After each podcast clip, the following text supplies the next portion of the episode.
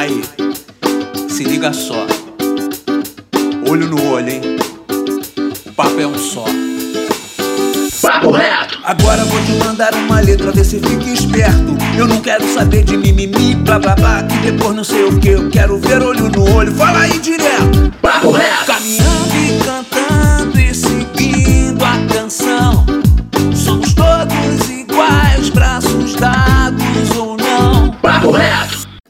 Fala, meu querido e minha querida, meu consagrado e minha consagrada, nosso jovem brasileiro. Hoje não tem dois papos, hoje não tem papo torto, hoje tem papo reto. Nosso maravilhoso podcast promovido pelo Instituto Reação. E nesse podcast vamos abordar o seguinte tema: as mobilizações sociais durante o período da pandemia. Segundo uma reportagem da Folha de São Paulo, doações chegam a 850 milhões de reais em três semanas de mobilização contra o coronavírus. Doações de pessoas físicas e jurídicas. Agora, como estão as mobilizações dentro das favelas do Rio? Vamos conhecer as iniciativas que estão sendo feitas dentro desses locais com os nossos convidados do dia. Quem vos fala é o Pedro Aurélio, educador do Instituto Reação. E vamos construir esse debate junto com os nossos mediadores, que são os educadores do Instituto. Gilson Jorge. Fala, Gilson. Olá, bom dia, boa tarde, boa noite aos nossos jovens de reação. E a Mariana Barbosa. Fala, Mary. Fala galera, prazer estar aqui mais uma vez com todos vocês. Além dos nossos mediadores, temos os nossos convidados, que são a nossa especialista, a assistente social, Juliana Baltar, que atua nos polos da CDD Cidade de Deus, dentro do Reação. Fala, Ju. Fala galera, muito bom estar aqui com vocês. E o Daniel, do projeto Família na Mesa. Fala, Daniel. Fala galera, boa tarde, tudo bem? Vamos lá, vamos somar. Isso aí. Sejam muito bem-vindos. E quem vai começar mandando papo vai ser o educador Gilson. Pode mandar o papo, Gilson. E aí, galera, olha só, a gente está vivendo esse momento de crise, que a gente precisa ajudar o próximo, assim, é, é, como de nenhuma forma antes, né? A gente está vivendo uma pandemia, então mas para a gente começar esse papo, eu queria saber, né, como de praxe, que vocês dessem um panorama do projeto em que vocês estão envolvidos, só para o ouvinte conhecer, para o ouvinte saber o que está rolando, o que, que, vocês estão fazendo. Aí queria ouvir um pouco da Ju sobre o Ipom no Corona e também depois do Daniel sobre o Família na Mesa. Vocês podem dar um panorama pra gente? Começando com a Ju? Ok, gente. Então, esse Ipom no Corona, né, esse movimento que o Instituto Reação iniciou, foi um movimento pensado, né, diante de toda a realidade de pandemia que estamos vivendo hoje na nossa sociedade. Sendo o Instituto Reação um projeto social que está bem próximo das famílias de comunidade, em situações de baixa renda, nós sabemos bem que são famílias que, por seus vínculos de trabalho informais, né, são as primeiras impactadas com as consequências que a ação de quarentena social traz para nossa dinâmica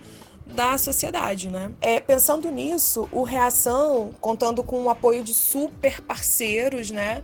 Elaborou essa ação de entrega da cesta básica digital que seria a ação do movimento Ipom no Corona, é, que disponibiliza né, uma cesta básica no valor de 100 reais através de ticket de alimentação para alcançar as famílias que estão passando necessidade em suas residências. Né? E este é um auxílio que vai perdurar até o mês de junho, né, promovendo um atendimento mais amplo ao nosso público, especificamente nessa primeira fase. Né? A gente pensa com Ipom no Corona, é, numa segunda fase, buscar alcançar é, com essa campanha famílias também de outras comunidades. E quanto a você, Daniel, fala um pouquinho do seu projeto. Então, boa tarde, galera. O Família na Mesa é um projeto que vem já trabalhando na Rocinha há dois anos. A gente trabalha diretamente impactando na vida de famílias com vulnerabilidade alimentar. É literalmente uma guerra contra a fome. Há dois anos atrás, a gente começou entregando 10 cestas básicas para 10 famílias, que a gente conseguiu falar com os amigos, o pessoal da, da pelada do final de semana, o pessoal do, da escola, os amigos juntamos e entregamos. Inicialmente para vizinhos, para pessoas que a gente identificava visualmente. Ao passar do tempo, a gente foi multiplicando né, essas, essas doações, a entrega dessas cestas. Hoje, nós fazemos o cadastro dessas pessoas, vamos até a casa para saber a real necessidade, quantas pessoas é, moram naquele lugar, qual é a renda familiar. E hoje a gente ajuda cerca de 150 famílias na Rocinha todo mês, periodicamente. Nós não temos um patrocínio, nós não temos. É, ajudas permanentes, né, digamos assim, a gente conseguiu aumentar a nossa rede de amigos e tenta ajudar essas pessoas todos os meses com uma cesta básica. Dentro dos nossos números, essa cesta básica ela ajuda para uma família de até quatro pessoas durante uns 15 dias, mais ou menos. E com relação à, à mudança do trabalho, né, na, da, depois do início da pandemia, nós passamos a fazer o trabalho que a gente tinha durante uma vez por mês, a gente está fazendo praticamente todo dia. Todo dia nós entregamos 100 cestas básicas dentro dos nossos cadastros e por conta de, da nossa credibilidade de, desses dois anos, a gente conseguiu é, apoio de algumas instituições. A instituição Eclos e o Rio, Rio contra o Corona, que apoia a gente assim firmemente. A AMA, que é a Associação de Moradores de São Conrado, e a AMAR, que é um grupo de mães que mora aqui no Village, em São Conrado. Então, assim, a gente conseguiu unir quem tem mais para ajudar quem tem menos e unir a comunidade é, com asfalto para ajudar essas pessoas que mais precisam. É, é, um momento bem complicado, difícil assim de manter, né, esse trabalho, porque já são um pouco mais de um mês, mas a gente vem, vem dando o nosso máximo para manter até onde der aí. É, Daniel, me fala uma coisa, é que eu acompanho um pouco a família na mesa pelas redes sociais, né, pelo pouco que, sim, que você me conta, mas o que me chama muito a atenção é o fato de ter muita gente, né, muita gente da Rocinha muito envolvida nas ações. Né? Como é que se avalia isso? Porque eu vejo também um orgulho das próprias pessoas que moram na Rocinha de fazerem parte e poder contribuir com outras famílias. Você pode falar um pouquinho mais pra gente como é esse envolvimento das pessoas da própria Rocinha em ajudar pessoas da Rocinha? Então, Mari, hoje, desde um, de um determinado período, nós temos essas ajudas externas, mas o principal, no fim das contas, é conseguir plantar uma semente na, na, no coração das pessoas para fazer com que essa solidariedade ela se multiplique. Então, além de a gente receber, obviamente, doações mais maciças, né, das comunidades dos bairros mais ricos no entorno da comunidade, a gente recebe muita doação de morador, de dono de estabelecimento. Às vezes, a cultura das pessoas faz com que elas não deem um valor entre aspas, lógico, né? Para um quilo de sal, por exemplo. Por incrível que pareça, no início a gente sofria muito com isso, porque a gente recebia muita doação de macarrão, de feijão, de arroz, de óleo, mas a gente não recebia sal, porque as pessoas achavam que é, só tinha vergonha de repente chegar com um quilo de sal. Então a gente fez a semana do sal para mostrar que toda doação, seja de açúcar, de macarrão, toda doação, inclusive a de sal, tem o mesmo peso. E aí, como eu disse, é plantar essa semente no coração das pessoas que moram na comunidade, porque isso faz uma diferença muito muito grande. A gente conseguir fazer com que a própria comunidade enxergue essas deficiências e problemas pontuais que nós mesmos podemos, é, pelo menos, fazer um paliativo. Então, é uma semente que a gente planta para multiplicar esse sentimento e fazer com que as pessoas ajudem o seu vizinho, porque não só no momento de crise, mas é, no momento geral que a gente vive, né, de reclusão, de todo mundo estar tá muito preocupado com tudo, de sair para trabalhar de manhã e volta à noite. Então, a gente acaba que esquece um pouco de ver o nosso próximo. Às vezes, o nosso, a, a gente está fazendo um churrasco na nossa casa, legal pra caramba e tudo, e o nosso vizinho, ele tá ali sem ter muito o que comer, sem ter o mínimo, o básico. Então eu acho que além da entrega dessa cesta básica fazer a diferença diretamente na vida dessas pessoas, a gente faz, a, faz uma diferença também na vida de quem doa, porque o coração de quem doa fica muito cheio, assim, sabe, de esperança, de... de... É um pouco utopia, mas é, nos dias de hoje acho que é importante a gente plantar isso, desenvolver e multiplicar esse sentimento no coração das pessoas. Nossa, muito legal, né? Então, é, eu, a gente gostaria de ouvir agora um pouquinho Ju e Daniel falando propriamente do impacto, tá? É, o que que vocês, vocês, é, é Juliana trabalha como assistente social, é, Daniel tá totalmente envolvido aí nas entregas das cestas básicas e mora na Rocinha também, então tem facilidade de identificar o impacto que essas ações que vocês estão realizando têm feito na vida das pessoas. Você pode falar um pouquinho, Ju, e depois Fala pra gente? Então, galera, fazer parte né, dessa ação foi intensamente importante, assim. Vou falar primeiro, né, na vida de toda a equipe, assim, né, envolvido no Reação. Poder presenciar, assim, a alegria, a gratidão, né, das famílias que foram impactadas, né, com, com a ação do Ipom no Corona foi muito importante, assim, gratificante e edificante também para a vida de todos os profissionais envolvidos, assim, dentro do Instituto Reação. Foi muito, muito bom ver muitas famílias agradecidas pela ação, é, relatando que foi um bem que chegou na mais boa hora possível e de forma super simples de acessar, assim, através do ticket de alimentação, sabe? O que nos marcou também foram os sorrisos no rosto dos responsáveis e os agradecimentos, né? É, onde a maioria dizia: você não tem noção de como isso irá nos ajudar, assim.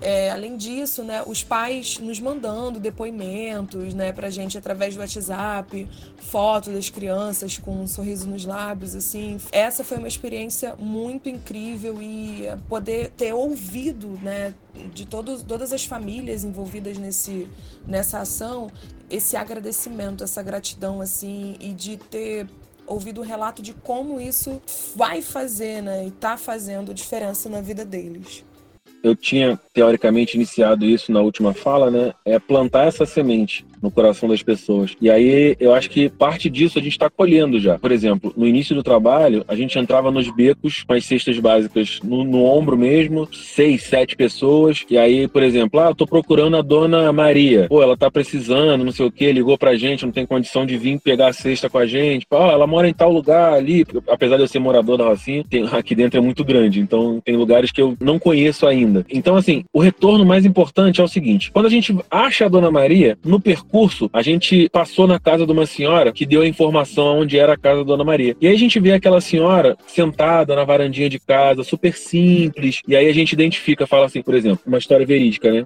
Eu perguntei, falei com o nosso, um dos nossos voluntários que estava com a gente nesse dia, Rafa, Rafael, vai lá na senhora e pergunta como é que tá a situação da casa dela, pergunta como é que estão as coisas lá e tudo, pra gente, pô, cara, passamos com um monte de cesta básica lá, a gente tem que dar um jeito de, de ajudar, né, de alguma forma. Rafael foi e me chamou. Aí eu fui, falei com ela, né? Como é que tá aí a situação na casa da senhora, ela foi e me respondeu: Olha, não tá fácil não, filho. A gente tá passando por um aperto danado. Mas eu tenho certeza que outras pessoas estão com mais dificuldade do que eu aqui na minha casa. Então faz o seguinte: essa cesta que tá, entre aspas, sobrando aí para vocês, entrega para outras pessoas que aqui em casa a gente ainda aguenta mais um pouquinho. Então, assim, isso eu fico arrepiado de falar sempre, sabe? Isso é a prova de que a semente que a gente plantou lá atrás, a gente está colhendo hoje, sabe? O Família na Mesa, ele ajuda é, 150 famílias. Dentro dessas 150 famílias, a gente ajuda diretamente na alimentação mensal de pelo menos 700 pessoas. A gente falando de Rocinha, né, que é muito grande e tudo, isso é uma porcentagem relativamente pequena, mas a gente não pode de jeito nenhum dizer que 700 pessoas são poucas pessoas. Então, o impacto disso é sempre muito grande e o retorno para a gente é o sorriso no rosto dessas pessoas,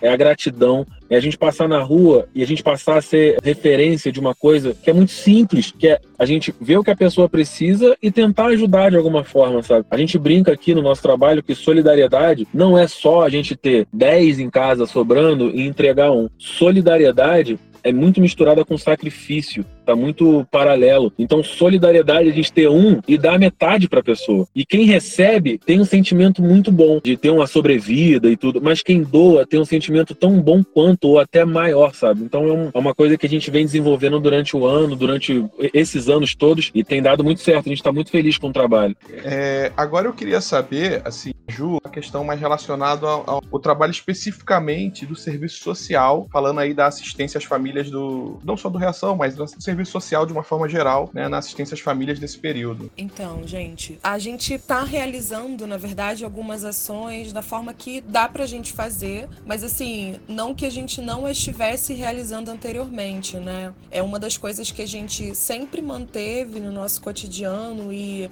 agora tá mais intenso, né, por conta desse, desse distanciamento social, é o atendimento mesmo, né, por contato telefônico ou por via WhatsApp. É, esse foi um canal de comunicação com as famílias que foi bem ampliado né, durante esse período de quarentena né, que nós estamos passando. Então, o contato que a gente consegue manter com as famílias é realmente né, de prestar assistência através desse contato telefônico e por via do WhatsApp. A gente também, é, enquanto equipe, tem se reunido né, semanalmente, sistematicamente, enquanto equipe da atenção social, né, que a nossa equipe de atenção social ela engloba tanto as assistentes sociais quanto a, as psicólogas do Instituto Reação. Então, a gente tem se reunido semanalmente e tentado ver né, possibilidades de atuação através das redes sociais. Então, tanto a psicologia quanto o serviço social tem trabalhado na produção de conteúdo, né? O serviço social tem tentado produzir cards para as postagens das redes sociais, né? Com os assuntos que tangem ações diretos, é, com que tem relação com os direitos via política pública, né? E a psicologia no, na, na tentativa de amenizar esses, é, essas consequências que a quarentena, né? E o isolamento trazem para as famílias, para as crianças, né? Através de postagem de vídeos. E a gente também tem especificamente o serviço social, né, com o apoio da, da psicologia, tentado organizar e planejar também essas ações que estão circulando em torno do Ipondo Corona. A gente tem é, se organizado internamente né, para poder fazer essa ação acontecer no nosso nosso instituto, nos diferentes polos espalhados na CDD, Rocha Miranda, na Rocinha. E também a gente tem promovido uma assistência institucional né, para as demandas que vão se colocando no decorrer do dia a dia do trabalho, porque tudo para a gente é muito novo né, com relação a esse distanciamento social, né? Ninguém esperava por isso. Nós fomos impactados também por essa nova rotina, né, social e a gente tem procurado dar essa assistência para a instituição no que nas demandas que vão aparecendo nesse decorrer do período. Galera, eu participei um pouquinho da distribuição dos cartões no Reação e o que ficou muito claro para mim nisso tudo é que isso não é simples, não é nada simples, né? A gente está falando do e aí eu falo do reação no ponto de vista de uma ONG organizada, que tem pessoas que trabalham, né? E aí eu vi que isso não é nada simples, porque tem a questão da comunicação, tem a questão, como a gente está em período de pandemia, do deslocamento das pessoas, e, e isso me remete o tempo todo, o quanto que isso é complexo. Então eu queria que vocês, Daniel, falasse um pouquinho da questão da distribuição e da arrecadação das cestas básicas, né? Quais são os desafios que vocês enfrentam pra, nessa logística. E Ju também é, falasse um pouco de quais foram os desafios né, da distribuição que você participou do Reação nós, a princípio, ou ia no mercado com a, a, as arrecadações, a gente recebe arrecadações é, em material, né, não perecível, e recebe é, doações em dinheiro. Dentro disso, a gente recebe cestas básicas prontas e material para que elas sejam montadas. A nossa equipe de voluntários, antes né, da pandemia, era relativamente pequena para montar o que a gente normalmente se propõe a fazer, 150 cestas básicas. A demanda, estava ouvindo a Mari falar com relação à, entrega, enfim, a logística, é tudo muito complexo. Já, a gente bota o carro da gente para jogo, eu encho a mala do meu carro, às vezes os bancos de trás, no, no macro, ou para pegar uma doação, ou enfim. Quando a gente consegue montar isso, a gente leva para um determinado lugar. As nossas entregas normalmente são na quadra da Rua 1, que é um lugar relativamente controlado, que tem a gente controlar a entrada das pessoas e tudo. Nesse período de pandemia, tá tudo muito multiplicado, porque tá todo mundo morrendo de fome, morrendo de medo, e, e a gente tenta é, organizar filas que é quase impossível organizar. Hoje a nossa base é num colégio, a gente está no CIEP Ayrton Senna como base, nós não fazemos entrega de cestas, nós não fazemos filas, cadastros, nada aqui. Primeiro porque é um espaço público, né? A gente conseguiu liberação do governo do estado, da Secretaria de Educação, para fazer essa, montar essa base aqui. Hoje nós temos pelo menos cinco pessoas acampadas literalmente aqui no CIEP Ayrton Senna para ou tomar conta, né, de alguma coisa do, do, material que a gente está aqui, porque às vezes a gente espalha as cestas básicas. Exemplo, na primeira semana, há duas semanas, três semanas atrás, nós recebemos de uma vez só entre 900 e 1.200 cestas básicas. Então a gente tenta organizar de forma que elas fiquem o mais visível possível para a gente conseguir fazer essa contabilidade e tentar distribuir da forma mais coesa e organizada possível dentro dos cadastros que a gente já já tem, né? Que a gente identificou a necessidade das pessoas, só que isso fica cada vez mais difícil por conta da demanda. É muita gente. A, a, a quantidade de cestas que a gente recebeu semana passada não se aproxima das que a gente recebeu agora, porque a, as próprias instituições que fazem as doações, as pessoas físicas também, é, vão diminuindo, né? Essa quantidade. Então, hoje, a gente tem um déficit de pelo menos aí 700 cestas por semana. A gente tenta entregar 100 todo dia, mas está cada vez mais difícil, porque a gente tem uma demanda de, de, de cadastros que pelo menos menos 300 todo dia. E aí as pessoas que foram as primeiras a receber já estão ficando sem. Enfim, a logística disso é insana, é muito complicado e a gente tenta dar o nosso máximo para manter pelo menos organizado. Caraca, em reação, Ju, o que, que você pode dizer? Quais são as dificuldades para entregar essas cestas? O que, que você também pode dizer um pouco sobre esse relato do Daniel, né? essa dificuldade de logística né? gigantesca e o aumento da demanda também, que tanto o aumento da demanda como a própria pandemia também tem um aumento exponencial, né? Queria que você respondesse a primeira pergunta sobre as dificuldades, né? O que que a gente está fazendo para poder distribuir essas cestas básicas? Então, gente, uma das primeiras dificuldades que a gente teve, na verdade, antes de começar toda a ação em si, né, que a gente já antecipou, foi a questão dos celulares, né, sem, é, sem recarga, né. A gente sabe que grande parte das famílias, né, que são acompanhadas, né, pelo, pelo nosso instituto, elas possuem celulares pré-pagos, né? E às vezes as informações não chegam por falta de crédito no celular. Que é isso, hoje em dia, um dos canais que a gente tem de comunicação é via WhatsApp, Facebook, Instagram. É uma forma que a gente tem de se comunicar, né, com as famílias. E aí essa informação tem uma dificuldade para chegar por conta dessa não recarga, né? dessa não disponibilização do crédito no celular. E aí, pensando nisso, a gente já se antecipou e em casos das famílias que a gente acompanha mais tempo, os casos mais vulneráveis, a gente realizava contatos telefônicos diretos, né, para as famílias, para a gente tentar superar esse primeiro obstáculo, né? Um outro obstáculo foi a possibilidade da liberação, né, do espaço para a gente poder fazer essa entrega, né? Esse foi um desafio bem grande para a gente, né, tentar conciliar aí essa abertura desse espaço, contando com o complexo esportivo da Rocinha, Lá na, na, CDD a gente teve bastante dificuldade, né? Porque hoje na instituição que a gente se aloca, a, a gente não conseguiu, né? Esse espaço para poder fazer a entrega das, das cestas, mas e aí a gente atrasou, ao invés de a gente conseguir fazer na semana que que a maior parte do, dos polos estavam conseguindo fazer, a gente teve que começar essa semana. Inclusive, a gente começou essa ação ontem né, num parceiro nosso que ainda bem que fica localizado na mesma rua, né, num restaurante, é, no Cara Pintada, que foi possível a gente fazer essa, essa entrega né, da, dos cartões para as famílias. E também tem essa questão do deslocamento, né? A gente tentou avisar com o máximo, o máximo é, de tempo hábil possível, porque é isso, as pessoas precisam se organizar, inclusive para ter dinheiro de passagem, para poder ir, né? Poder retirar o, o, cartão alimentação. Então, essa questão também da, das passagens, né? A gente visando essa logística,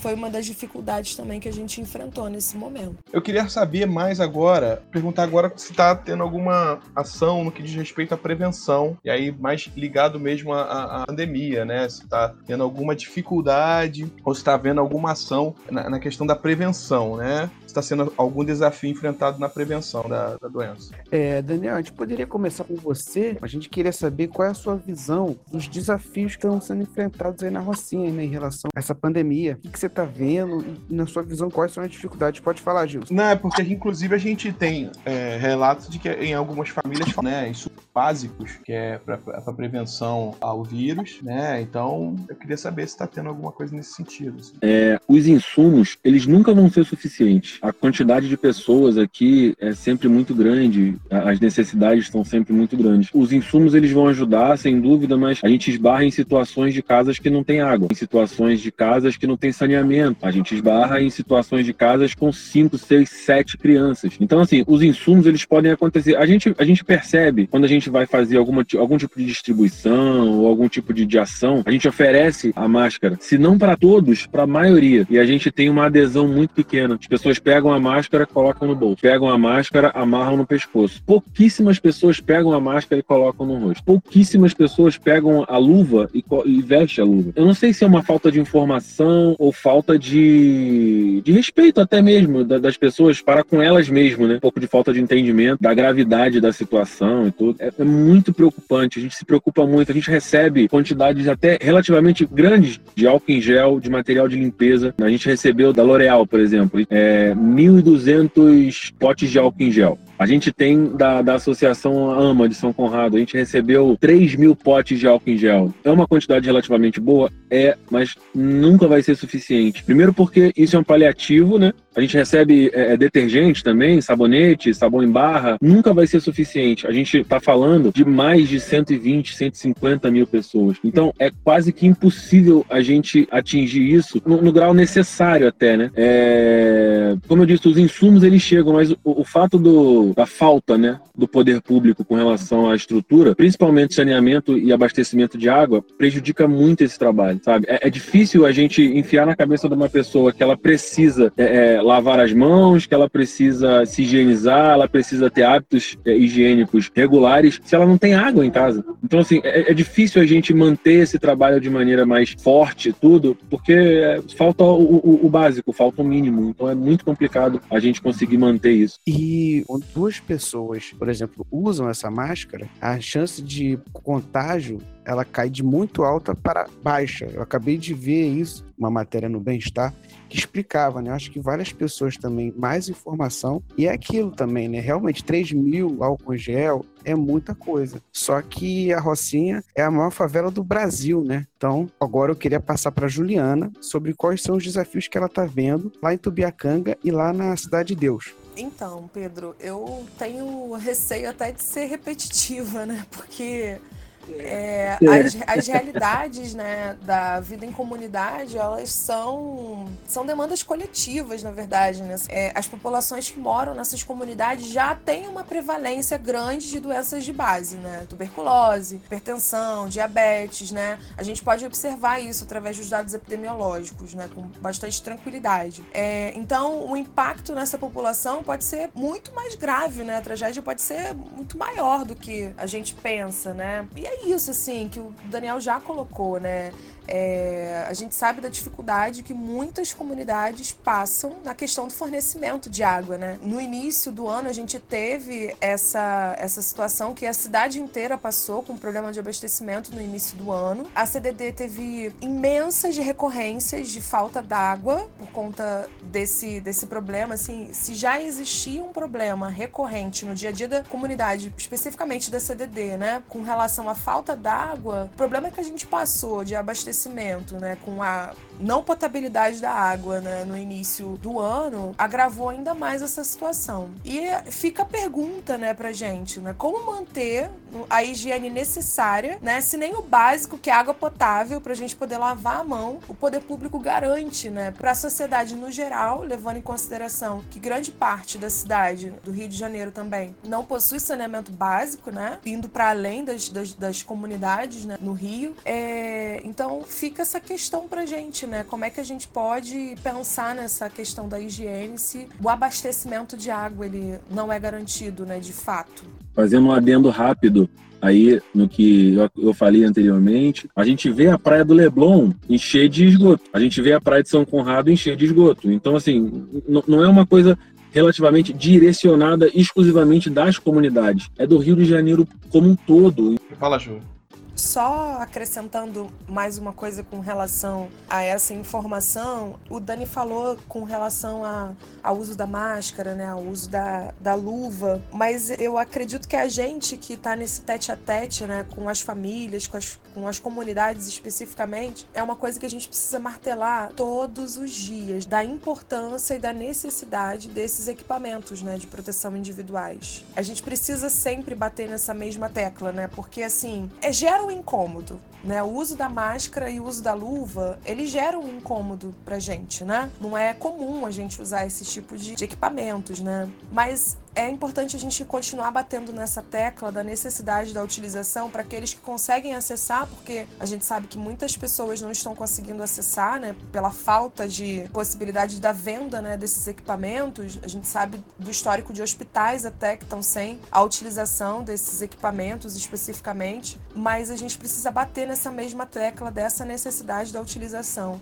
Não é cultural nosso fazer a utilização disso no nosso dia a dia. Nós somos um povo, né, que gosta muito de se abraçar, que gosta muito de se confraternizar, mas esse momento não é um momento qualquer, é um momento da gente pensar mesmo no cuidado com a humanidade no geral, né? Então, assim, a gente precisa bater, continuar batendo nessa tecla da necessidade da importância da utilização desses equipamentos de proteção individual. Assim. Perfeito. É, então, eu queria saber agora, a gente vai, a gente tem uma rede, né? Projetos sociais normalmente vão trabalhando em rede. E aí eu queria saber se vocês conhecem outras iniciativas, pudessem comentar aqui outras iniciativas em outras favelas que estão acontecendo com o mesmo fim. Puderem comentar para a gente se vocês conhecem alguma. É, durante esses dois anos, nós fizemos redes, por exemplo, arrecadações. Nós temos que os crias da Rocinha são os caras que promovem os bailes funks da antiga. O que, que, eles vão fazer? Fazer um baile e a entrada é um quilo de alimento não perecível. Aí a gente ajuda a promover. E, entre outras iniciativas, sabe? A gente tenta sempre dividir a informação para que ela seja multiplicada. Não é muito fácil e tudo, mas vem dando certo. Dentro da, da, da, da enfim, de todas as possibilidades, a gente consegue é, manter essa teia de, de conversa, de parcerias e tudo, e seguir. Sem dúvida funciona. E você, Ju, você conhece algumas ações de mobilização, né, que estão também atuando nessa pandemia, além do reação, claro? Então, gente, eu separei aqui algumas informações que eu acho que esse canal vai possibilitar, assim, da gente ter maior visibilidade, né, dessas ações, assim, que eu pude perceber, assim, durante esse momento. É, eu não posso, né, deixar de mencionar aqui, através desse canal, a questão do auxílio emergencial, que foi liberado há pouco tempo, gente tem acompanhado, né, com os recursos do governo federal. Essa foi uma luta, assim, muito importante, que eu acho que foi muito válido, né, os nossos parlamentares, né, terem se despertado, né, para essa necessidade desse auxílio emergencial em tempos de calamidade do qual estamos vivendo. É, tem também a ação que a prefeitura do Rio de Janeiro, né, está promovendo, que é o cartão da cesta básica, que é mais ou menos com, com parecido, né, com a ideia que o Reação já veio desenvolvendo, é, só que esse cartão da cesta básica, ele vai contemplar as famílias com crianças matriculadas nas escolas municipais do Rio de Janeiro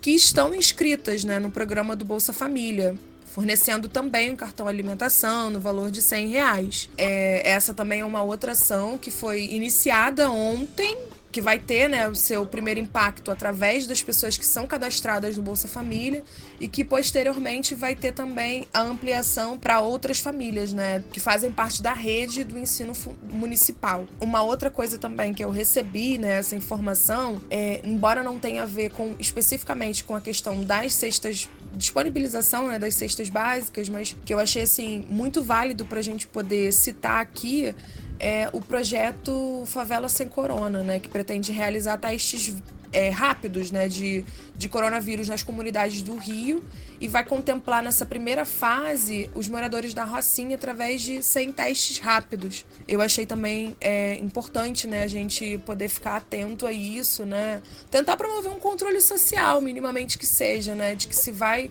se vai haver, a gente precisa tentar informar o maior número de pessoas realmente para que isso de fato aconteça. Né? Tem uma ação também que a própria CUFA né, iniciou, né, a Central Única de Favelas, iniciou é, em meados do mês de março, né, para arrecadar alimentos e repassar para moradores de comunidade. Né? Eles estão nesse processo de arrecadação também. A CUFA está chegando junto né, nesse, nessa ação de distribuição de cestas. E também é, a Ação Cidadania, que está com um projeto bastante focado né, de distribuição de cestas básicas para todo o país, né, nesse período de pandemia especificamente. Também tem o Mesa Brasil, que é uma, uma ação do SESC, é, que através da rede solidária também é, promove a arrecadação de alimentos. Né? Eles é, tiveram uma boa abordagem agora no município de Montes Claros, né, em Minas Gerais, através do, da rede solidária, né, o Mesa Brasil,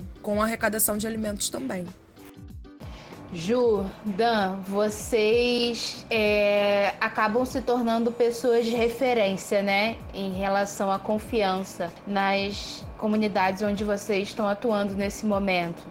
Então, assim, para a gente encerrar o nosso podcast, eu queria pedir para vocês que deixassem alguma mensagem, sabe? Pedindo que as pessoas, de fato, cumpram as medidas de prevenção para se proteger do corona. Eu acho que esse momento, que obviamente não é nada fácil, é, a gente precisa tirar lições. É, as lições são de o nosso próximo. às vezes a gente acha que o ser humano tá. Todos estão corrompidos, a gente está vivendo para o trabalho, para as nossas ambições pessoais, para os nossos nossas férias. Eu acho que a gente precisa viver um pouco mais intensamente em comunidade, ouvir o nosso próximo, ouvir as demandas que estão acontecendo, falar com as pessoas, falar com os idosos para você absorver conhecimento, falar com as crianças para você absorver aquela pureza. E essa questão agora, eu acho que é o que a Ju tinha falado, é, a gente faz parte de um país, de uma cultura de aproximação, de toque. Então, a gente precisa nesse momento se conscientizar que é, a gente precisa se cuidar, para mais para frente a gente voltar com uma outra cabeça. De repente, buscar lutar mais pelos nossos direitos, que é saneamento, é, é água, uma divisão mais justa das riquezas do Estado. É, a gente falar um pouco mais, aparecer, ter um pouco mais de voz.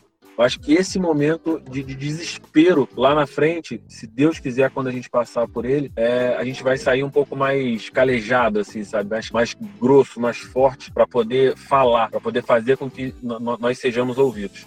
Galera, eu sei que assim é muito surreal, né, o que a gente está vivendo. Mesmo se a gente pudesse pensar numa realidade improvável que a gente pudesse estar tá vivendo, não seria a que a gente está vivendo hoje. Mas assim, por favor, levem a sério cada orientação que é dado com o cuidado que a gente precisa ter nesse momento de pandemia. Assim, a gente precisa cuidar da gente mesmo. A gente precisa. Não, não pensem que é loucura a gente tá atuando é, dessa forma que a gente está atuando na, na quarentena, no distanciamento social. Não é loucura. Isso está fazendo a diferença. Se a gente acompanhar é, os nossos canais de comunicação, a gente pode perceber que essa quarentena, esse distanciamento está fazendo toda a diferença, toda a diferença nos nossos números, né? É, então, assim, por favor, não deixem de acreditar que esse período de distanciamento ele é importante sim para que a gente possa permanecer nesses números baixos que a gente vem apresentando conforme as semanas vêm avançando, tá bom? E os nossos jovens, né? Procurem se informar o máximo que vocês puderem.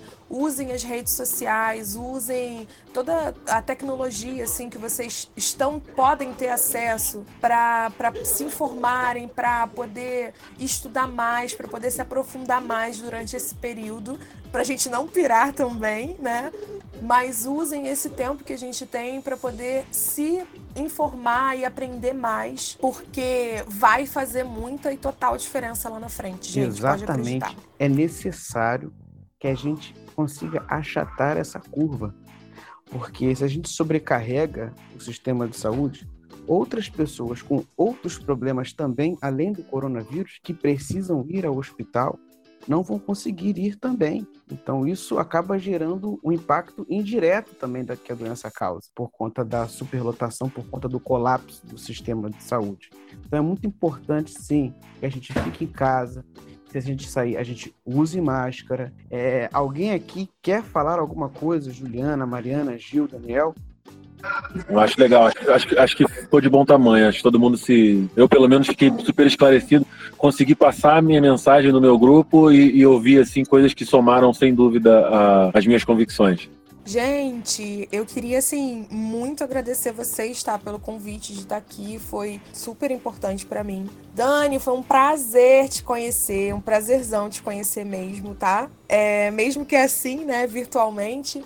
Mas assim, tudo que você colocou, eu super concordo com você em número, gênero e grau e e é muito bom, muito bom ver que pessoas podem também é, despertar né, para essa necessidade de solidariedade né, entre, entre nós. Muito bom te conhecer, Dani. Muito obrigada pelo convite, galera.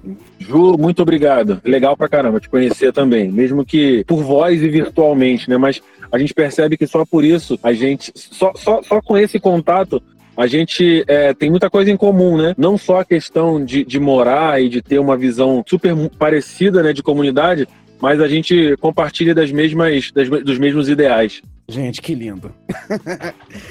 É legal ver assim a gente se integrando, né? Por falar em integração, né, a gente também trouxe outras, é, outros projetos de mobilização que também estão acontecendo em outras favelas, né?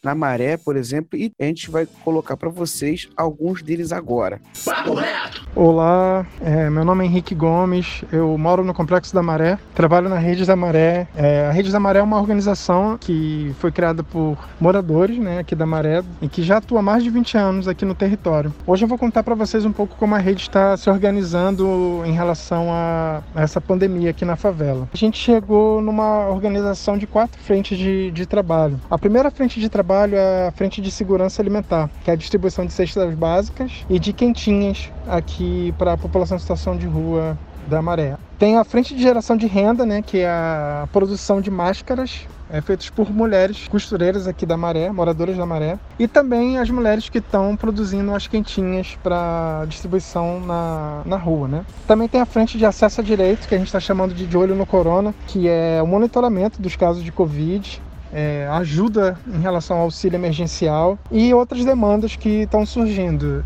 que vão direto para o atendimento online, que a gente tem um canal com os moradores. Tem a frente de comunicação, que a gente está produzindo, enfim, matérias, histórias e compartilhando no, no, no, Facebook, nas redes sociais da rede, dos parceiros, compartilhando com a, com a imprensa e também tem as campanhas de sensibilização que a gente está fazendo aqui em parceria com a Fiocruz, né, nosso grande parceiro aqui na comunicação de todo o trabalho que a gente está fazendo de sensibilização aqui na Maré. Na frente de, de segurança alimentar, né, a gente está entregando 6 mil cestas básicas aqui da Maré.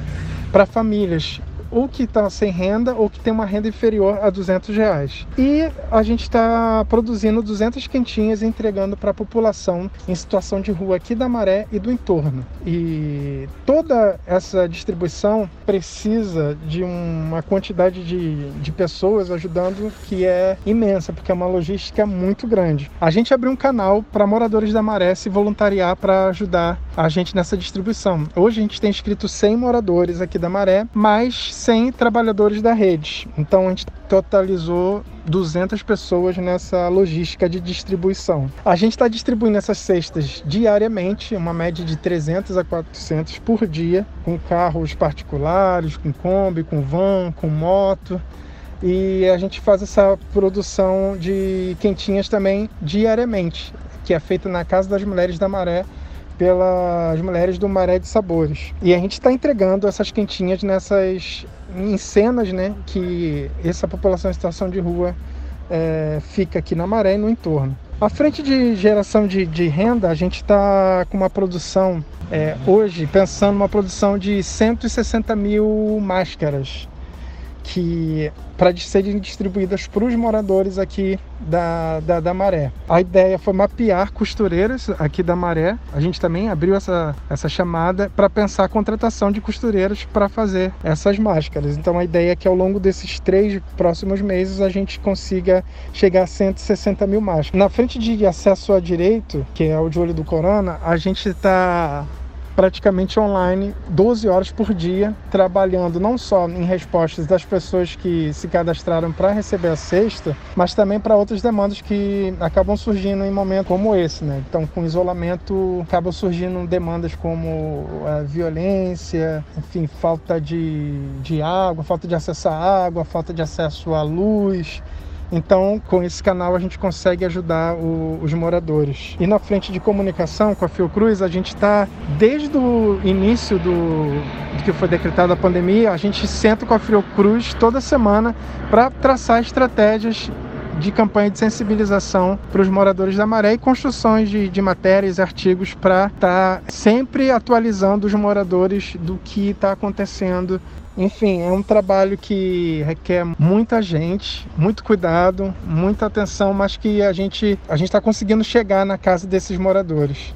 Para complementar frente de, de trabalho, que é de segurança alimentar, um dos nossos grandes parceiros nesse momento, nessa frente, que é o Rio contra o Corona, na distribuição de cestas, né?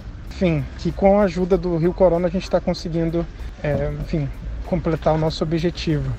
É, obrigado e até a próxima. Papo reto! E a gente finaliza esse podcast. Gostaria muito de agradecer ao Gilson, a Mariana, ao Daniel e a Juliana Baltar por esse momento, tá? De esclarecimento, tá bom? Muito obrigado a todos vocês. E assim, vamos encerrando mais um papo reto, tá bom? Valeu, gente. Tchau. Aí, se liga só. Olho no olho, hein? O papo é um só. Papo reto. Agora vou te mandar uma letra, vê se fica esperto. Eu não quero saber de mimimi, blá blá blá, que depois não sei o que. Eu quero ver olho no olho, fala aí direto. Papo reto. Sem essa de ficar me dando volta, confundindo, tá ligado? Já saquei, eu tô sentindo o pensamento, tá travado. Fala aí, mano, direto. Seu discurso sem ruído no trajeto. Papo reto. Caminhando e cantando